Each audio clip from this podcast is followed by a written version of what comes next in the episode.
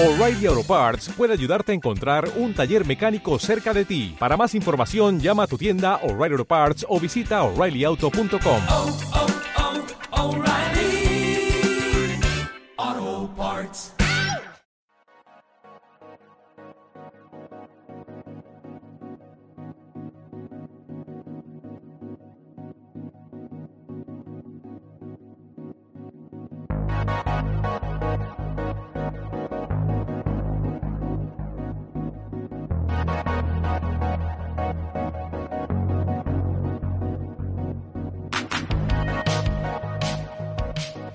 Saludos estivales, amigos de los retronautas y bienvenidos a este nuevo espacio uh, que voy a dedicar de nuevo a seguir analizando las películas de, de Riddick, ese pequeño placer culpable que, yo tengo.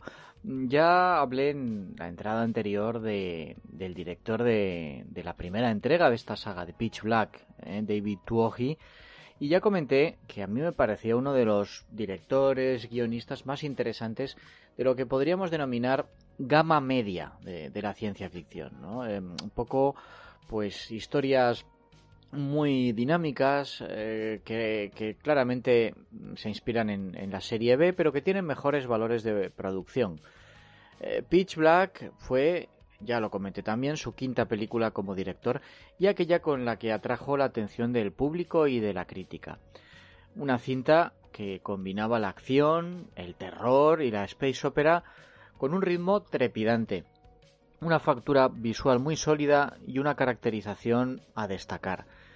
Y también puso en la palestra a ese actor de etnia ambigua, eh, Vin Diesel, que tardó muy poco en ascender a niveles salariales estratosféricos, ¿no? eh, un poco ya en, el campo de los 10 millones de dólares por película.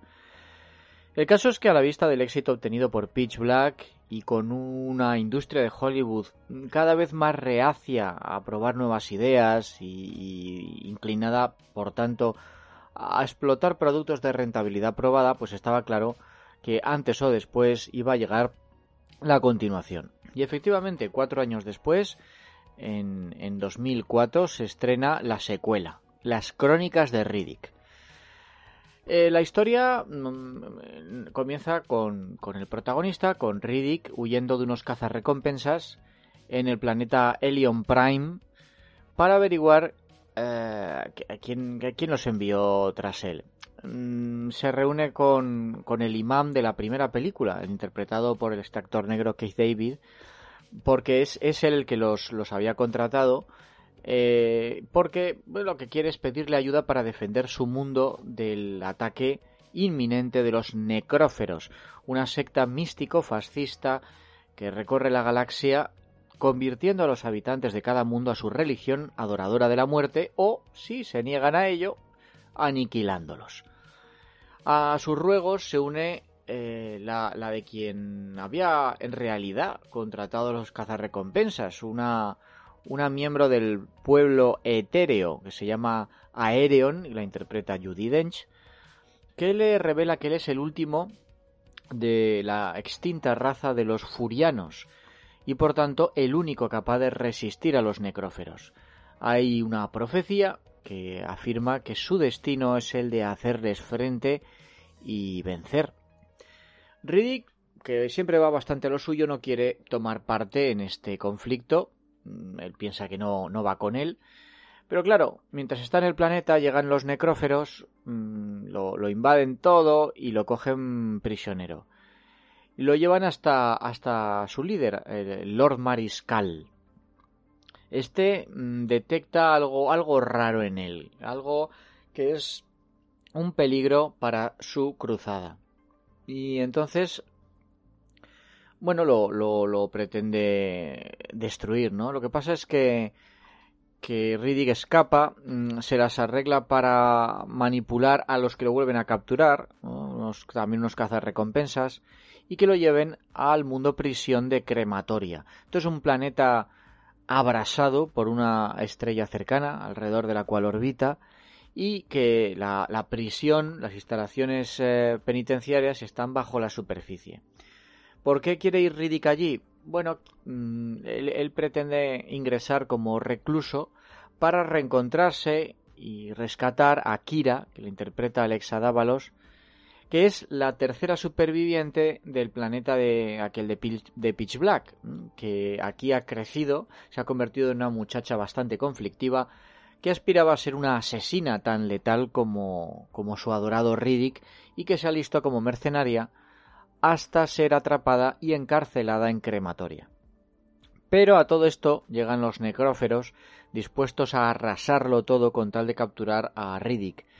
Y entonces mm, no le queda más remedio que liderar un pequeño grupo de prisioneros, eh, entre ellos está, claro, Kira, en una carrera desesperada para alcanzar el único vehículo de escape antes de que amanezca y los rayos solares les incineren.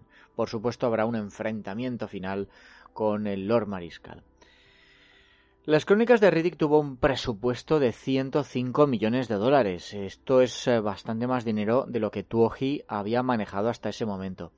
Y eso fue, la verdad, un, riesgo, un riesgo que asumió la Universal.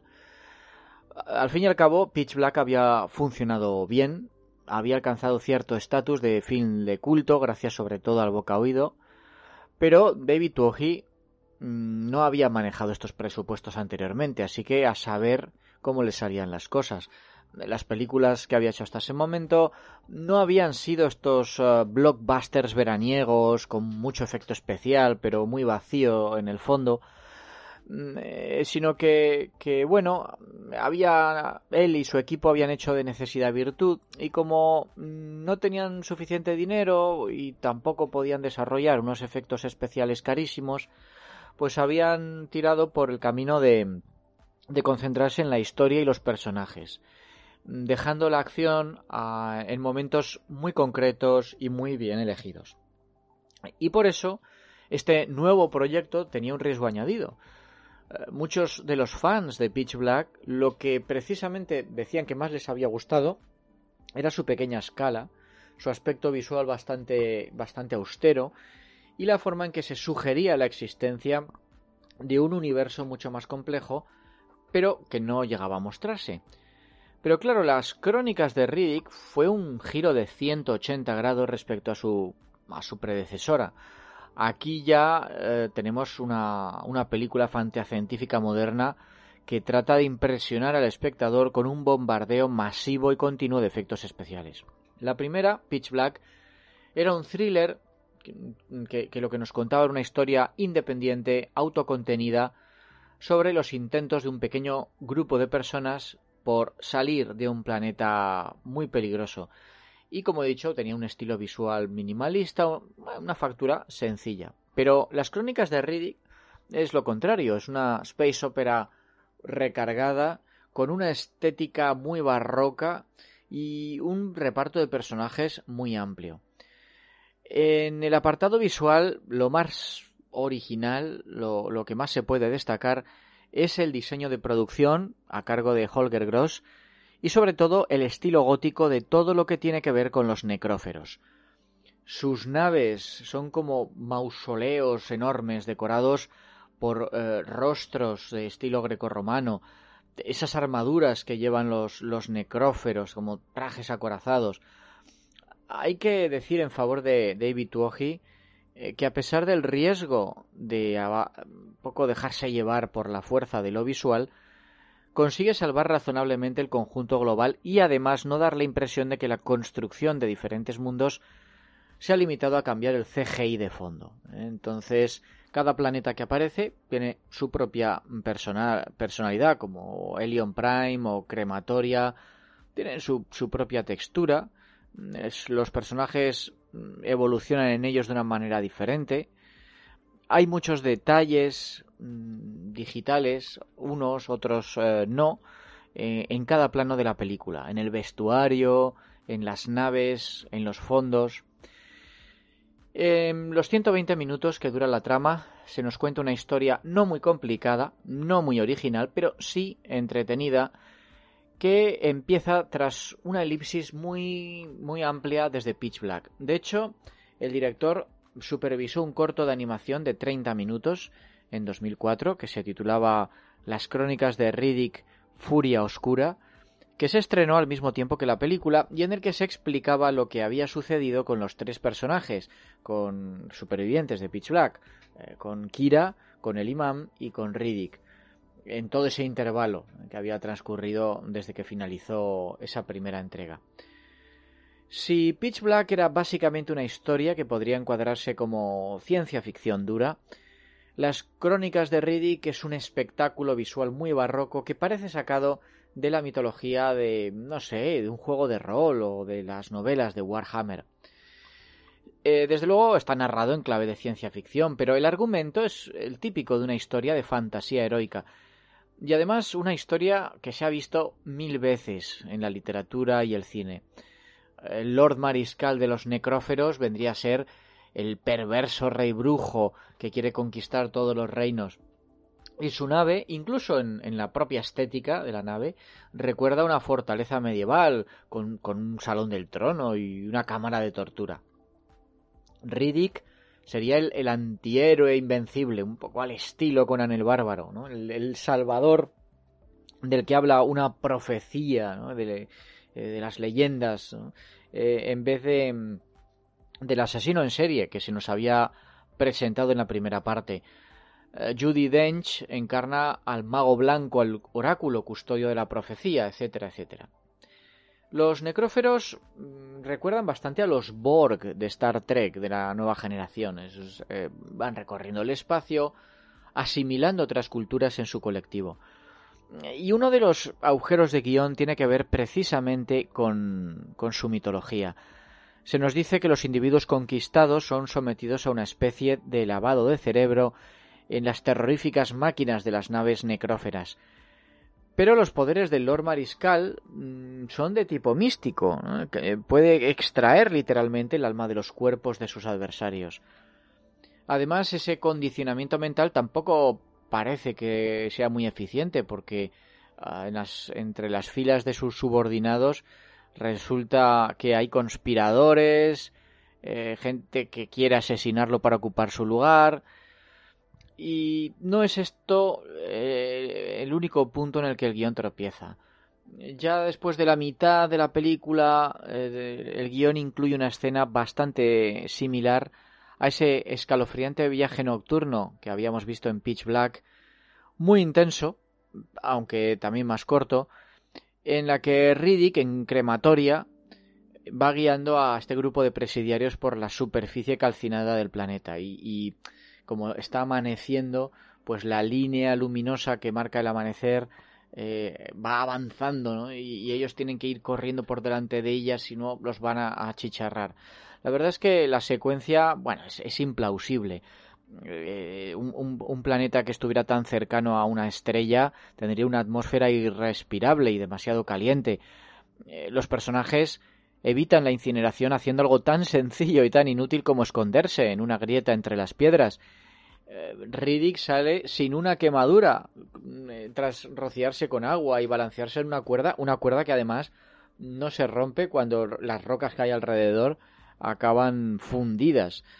Pero, como digo, esto es implausible, pero eh, está eh, también rodado, tiene tanta intensidad, tanto ritmo, tanta épica, que resulta fácil perdonar esa inverosimilitud. Las peleas y los combates están muy bien resueltos, mm, con la única pega, en mi opinión, del abuso de los primerísimos planos. Son combates creativos en su coreografía y van claramente orientados a un público adulto. De hecho, hay tanta brutalidad y violencia que solamente se evitó la, calificación eh, para adultos minimizando la cantidad de sangre que se ve en pantalla. Una calificación que temía mucho el estudio universal y que probablemente habría afectado a su recorrido comercial. Al final se llevó una calificación PG-13, mm, eh, que, que, no quiere decir ni mucho menos que las crónicas de Riddick sea mm, cine familiar. Es una historia sucia, pesimista, llena de personajes violentos, con una moral cuestionable y de la que desde luego no se va a sacar ninguna línea de juguetes ni de figuritas articuladas. Los personajes secundarios tienen más, más presencia que en otras películas de acción. Hay que destacar a, Baco, eh, subordinado de, del, del, Lord Mariscal, y que lo interpreta Carl Urban. Es un villano muy al estilo de Macbeth, uh, manipulado por su esposa, que la interpreta Sandy Newton, um, y metido en una conspiración que pretende la muerte de, del Lord Mariscal para, para, sustituirlo. Urban es un actor con, con, un porte físico y una mirada de tipo duro verdaderamente imponentes y encaja perfectamente con el papel. De Sandy Newton, bueno, no, en fin, yo creo que no, no, no tiene tan buenas cualidades interpretativas, pero bueno, está espectacular con esos vestidos necróferos que le ponen y le da un toque de belleza a, a este deprimente universo. Y claro, hay que hablar, de, de, Vin Diesel, ¿no? Él, ya lo he dicho, se saltó a la fama con, con Pitch Black um, y sobre todo pues con su participación en la saga de Fast and the Furious a partir de 2001. Luego ya vinieron otras cosas con esa horrible película, al menos en mi opinión, eh, de Triple X o, o, Un canguro super duro. Mm, vale, bueno, películas que, bien, podrían haber tenido éxito, pero también es cierto que no le hicieron mucho bien al, carisma de, individuo peligroso con el que había empezado Diesel. Uh, iba, tenía, tenía el riesgo cierto de acabar mm, reducido a otro cliché, ¿no? El de actor con un físico imponente, eh, pero poco carácter tras esas poses de héroe de acción machote. Por suerte, en las crónicas de Riddick, el director Tuoji le devuelve a sus orígenes y Riddick recupera ese aura de sujeto tremendamente letal con el que lo habíamos conocido en Pitch Black. Aquí Vin Diesel está en su salsa, eh, hace que los entornos por los que se desenvuelve su personaje resulten creíbles, por mucho que buena parte de su interpretación haya eh, se haya hecho frente a pantallas verdes. Eh, es cierto que fingir forma parte del trabajo de cualquier actor, pero en muchas producciones de ciencia ficción se nota a los actores un tanto rígidos, desconcertados, como que no se lo creen. Mm, que no, no pueden visualizar en su cabeza lo que teóricamente les rodea. Bueno, pues ese no es el caso de Diesel. Quizá el único punto cuestionable respecto a Riddick es que no se trata exactamente del mismo personaje de la primera parte. Mm, probablemente, y ahí me incluyo yo también, uh, los espectadores modernos ya no guste de, gusten de estos héroes de bandera, estos uh, héroes puros que siempre hacen el bien, que nunca dudan, que nunca vacilan. Eh, al fin y al cabo este tipo de personajes fue siempre muy inverosímil. Y esa fue la razón por la que esa ambigüedad moral de Riddick en Pitch Black había gustado tanto. Pues bien, en ambas películas a Riddick se le presenta como un villano obligado a elegir entre salvar su pellejo o ayudar a los demás. Y en ambas películas al final hace lo correcto, pero por razones diferentes. En Pitch Black experimentaba una verdadera evolución gracias al sacrificio desinteresado que hacía otra persona y que le hacía ver el mundo de otra manera. De hecho, el propio personaje decía que el viejo Riddick había muerto en ese mundo. Así que al comienzo de Crónicas, ¿cuál es el Riddick que se nos presenta? ¿Es el malo? ¿El no tan malo? Pues no se contesta esta pregunta y, y de hecho ya no se citan esos horribles y numerosos crímenes eh, que se nos habían recordado varias veces en la primera parte. Y en cualquier caso, en las crónicas, sus actos al final lo sitúan en el campo de héroe. Puede que al principio mmm, reacio, pero al fin y al cabo héroe. Le preocupan sus amigos, aunque no quiera reconocerlo, le atormentan sus errores del pasado y trata de enmendarlos y mm, quiere vengar el exterminio masivo de su pueblo. Al final es un héroe con una nobleza fundamental, pero que contradice lo que se había establecido en la primera película y le resta algo de encanto. Lo que pasa es que, bueno, el personaje sigue teniendo ese aplomo, esa, esa socarronería y ese temperamento indómito que, que conquistan la simpatía del espectador. La mayoría de los críticos en su momento trataron mal a las crónicas de Riddick. A mí este desprecio me parece injusto. Sí, estoy de acuerdo en que no es tan interesante como Pitch Black. Puede que le sobre algo de pomposidad, que sea previsible, pero visto con cierta perspectiva, mm, Tuoji sigue al menos ofreciéndonos una historia de ciencia ficción y de acción con toques de terror y fantasía que funciona con un buen ritmo que mantiene el interés y contiene más originalidad e imaginación que, por ejemplo, las últimas y muchísimo más caras entregas de Star Wars. En resumen, una película que puede disfrutarse sin sentimiento de culpabilidad. Así que bueno, espero que en la próxima entrega cerremos este pequeño miniciclo con la última entrega. Entre tanto, cuidaos mucho, larga vida y prosperidad.